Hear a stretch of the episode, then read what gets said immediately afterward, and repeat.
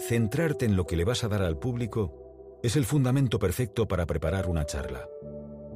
A veces quienes dan una charla lo entienden todo al revés. Quieren recibir, no dar. El enfoque egoísta no funciona, ni al comunicar ni en el resto de ámbitos de la vida. La misión número uno de quien habla en público es transmitir algo valioso a quienes escuchan. Y una idea valiosa no es un descubrimiento científico, ni una teoría matemática, ni una invención totalmente novedosa. A veces puede ser un simple consejo práctico. Se trata de algo que merezca la pena ser compartido a los asistentes. Como dice Anderson, si logras invocar una idea poderosa en la mente de las personas, habrás hecho algo asombroso. Les habrás ofrecido un regalo de incalculable valor. Lo mejor es que cuando das, sueles recibir y habitualmente mucho más de lo que has dado. La generosidad siempre suscita una respuesta. Si te preocupas por servir, obtendrás beneficios. Tu mayor enemigo delante de la audiencia es tu ego. 2. Cualquiera que tenga una idea potente de ser compartida es capaz de pronunciar una charla potente. Tú también, aunque no seas plenamente consciente y dudes de ti. Anderson escribe, si sabes dirigirte a un grupo de amigos durante una cena, entonces sabes lo bastante para hablar en público. Todo el mundo puede dar una charla digna. Cualquier persona puede ser un gran ponente si tiene algo valioso que compartir. Eso es lo principal y está por delante de la presencia escénica, la confianza en uno mismo o la fluidez del discurso. La carcasa amplifica el mensaje, pero es posterior. El objetivo no es llegar a ser un Winston Churchill o un Nelson Mandela sino aportar valor a la audiencia, conseguir hacer mejor o más fácil la vida de los asistentes gracias a tu discurso. Si aportas valor, estás en el camino correcto. De hecho, como el propio Anderson señala, el estereotipo de charla TED que nos esforzamos por eliminar es todo estilo y muy poca sustancia. 3. Tu única preocupación a la hora de dar una charla debería ser tener algo valioso que decir y decirlo con autenticidad, a tu manera, que es única. En el escenario tu meta es ser tú mismo, porque no existen dos personas iguales y tu diferencia es lo que te hace valioso. Pon en valor tu singularidad. Para triunfar, debes ser fiel a ti mismo. Tu estilo debe estar basado en tu autenticidad. La autenticidad no se negocia, nunca. La idea es siempre la misma, aportar algo de valor a la audiencia, y eso se puede lograr de muchas maneras. Con estilo formal o informal, con humor o sin él, con elementos visuales o sin ellos. Anderson destaca lo siguiente. Si eres un científico, sé un científico. No pretendas ser un activista. Si eres artista, sé un artista, no pretendas ser un académico. Si eres una persona corriente, no intentes fingir un estilo grandilocuente, intelectual, sino limítate a comunicarte de manera coloquial. No existe una única manera de pronunciar una gran charla. La técnica es importante, pero siempre al servicio de la autenticidad. Una buena comunicación es la consecuencia de quienes somos. 4. Nuestra primera misión como conferenciantes es crear un vínculo humano de confianza, conectar con los integrantes del público. El objetivo no es otro que estos se muestren dispuestos y a poder ser encantados a ofrecerte acceso pleno a su mente durante tu intervención. Antes de poder construir una idea en la mente de otra persona, hace falta contar con su permiso. El conocimiento no puede meterse a la fuerza en los cerebros ajenos, debe hacerse entrar.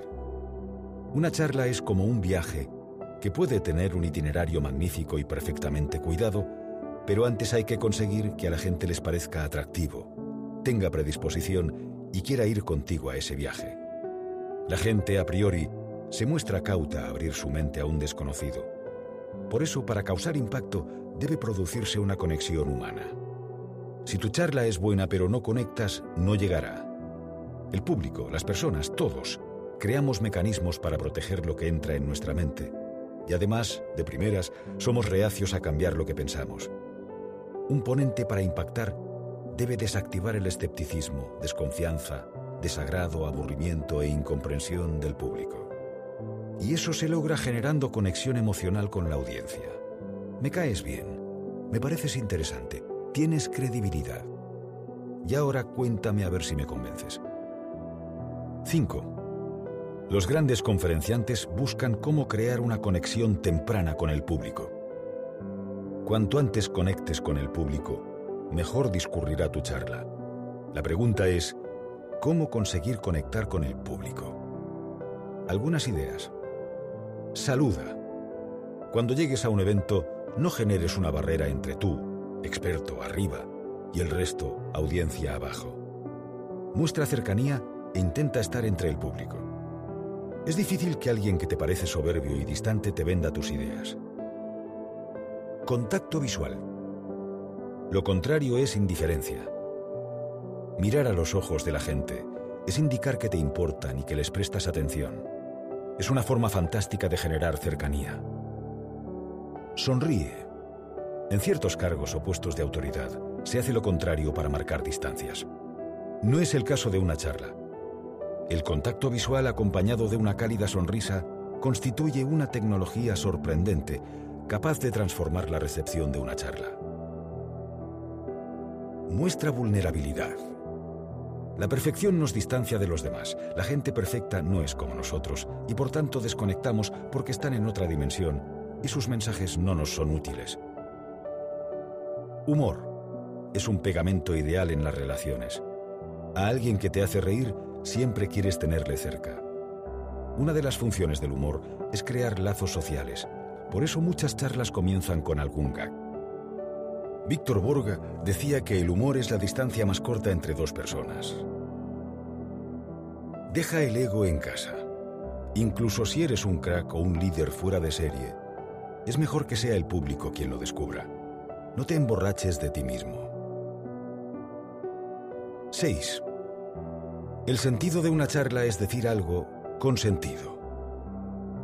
El objetivo es reconstruir en la mente de los oyentes una idea que tú crees que es importante para ellos. Por tanto, lo primero es tener algo que decir y lo segundo, que tenga sentido. A menudo esto último no ocurre. Una charla debe tener un hilo conductor, línea argumental, y luego los conceptos deben ir encadenándose de manera coherente. Cada paso sigue al precedente. No hay saltos imposibles. Es algo así como un viaje que emprenden juntos conferenciante y audiencia y en el que el primero ejerce de guía. La línea argumental traza el sendero que sigue el recorrido. Cuando el público sabe a dónde te diriges, le resulta más fácil seguirte.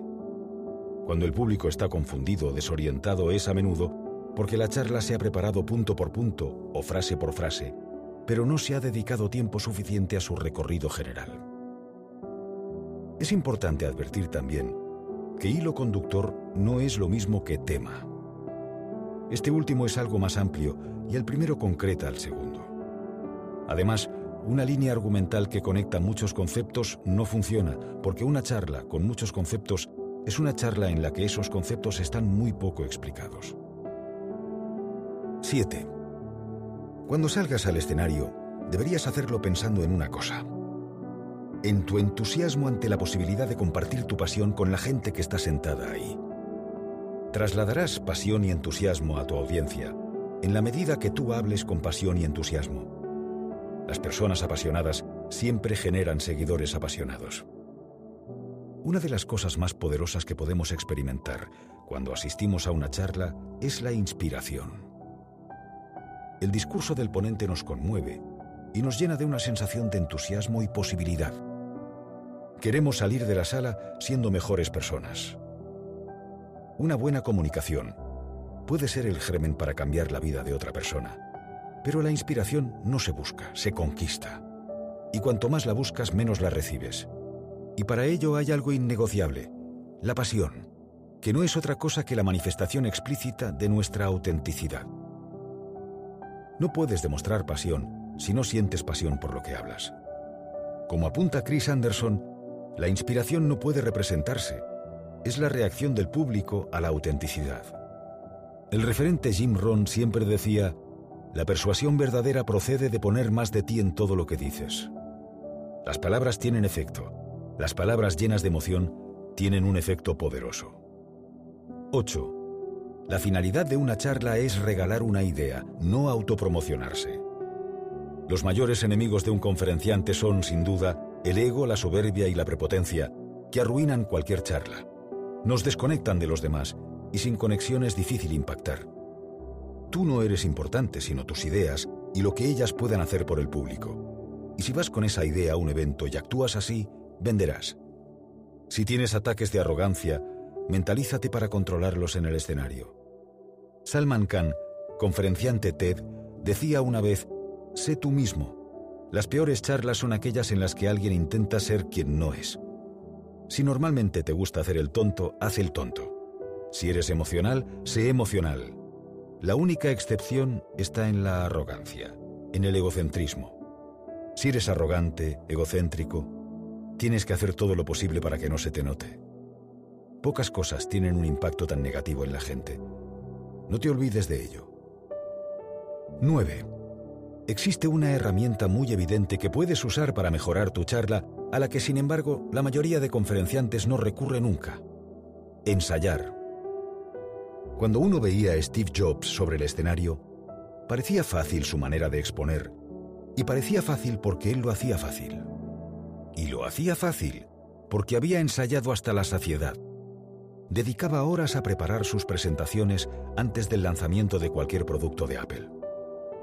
El valor de la práctica no es solo una cuestión de memorización o de saber lo que vas a decir, sino también emocional, ya que te sentirás más cómodo y seguro el público lo notará y te ayudará a impactar más. Con los ensayos el estrés se convierte en confianza y la confianza en emoción. Cuando una persona ha ensayado lo suficiente, se despreocupa de lo que va a decir y se centra en la pasión, en la emoción y en conectar con el público. La falta de ensayo conduce a olvidarse de las cosas y a la falta de claridad, además de a sentirse nervioso y a excederse del tiempo. Y este es otro de los puntos clave. Ensayar permite controlar el tiempo, cosa que muy pocos ponentes hacen y que es una muestra de respeto con la audiencia y con los organizadores. Sí, los ensayos son duros y dan pereza, pero sus frutos son dulces.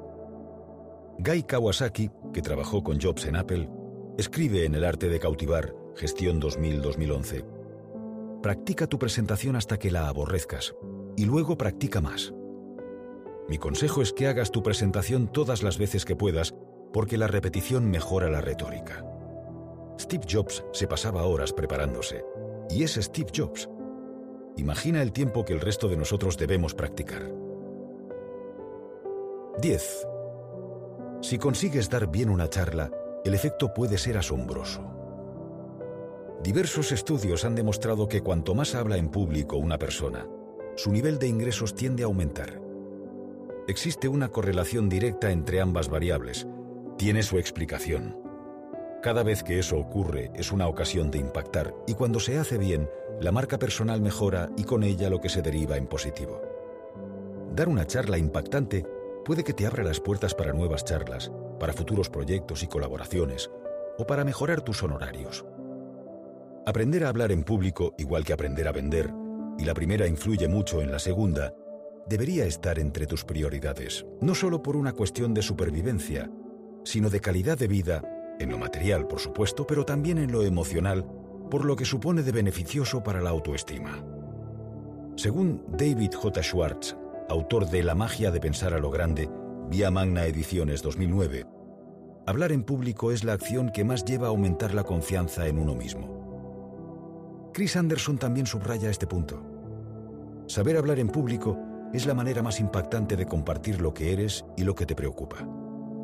Si aprendes a hablar en público, aumentará la confianza en ti mismo y seguramente te asombrará descubrir el efecto beneficioso que puede tener para tu éxito en la vida.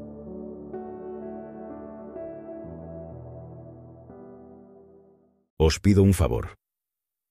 Que me sigáis en mi canal de YouTube Mente-Presocrática.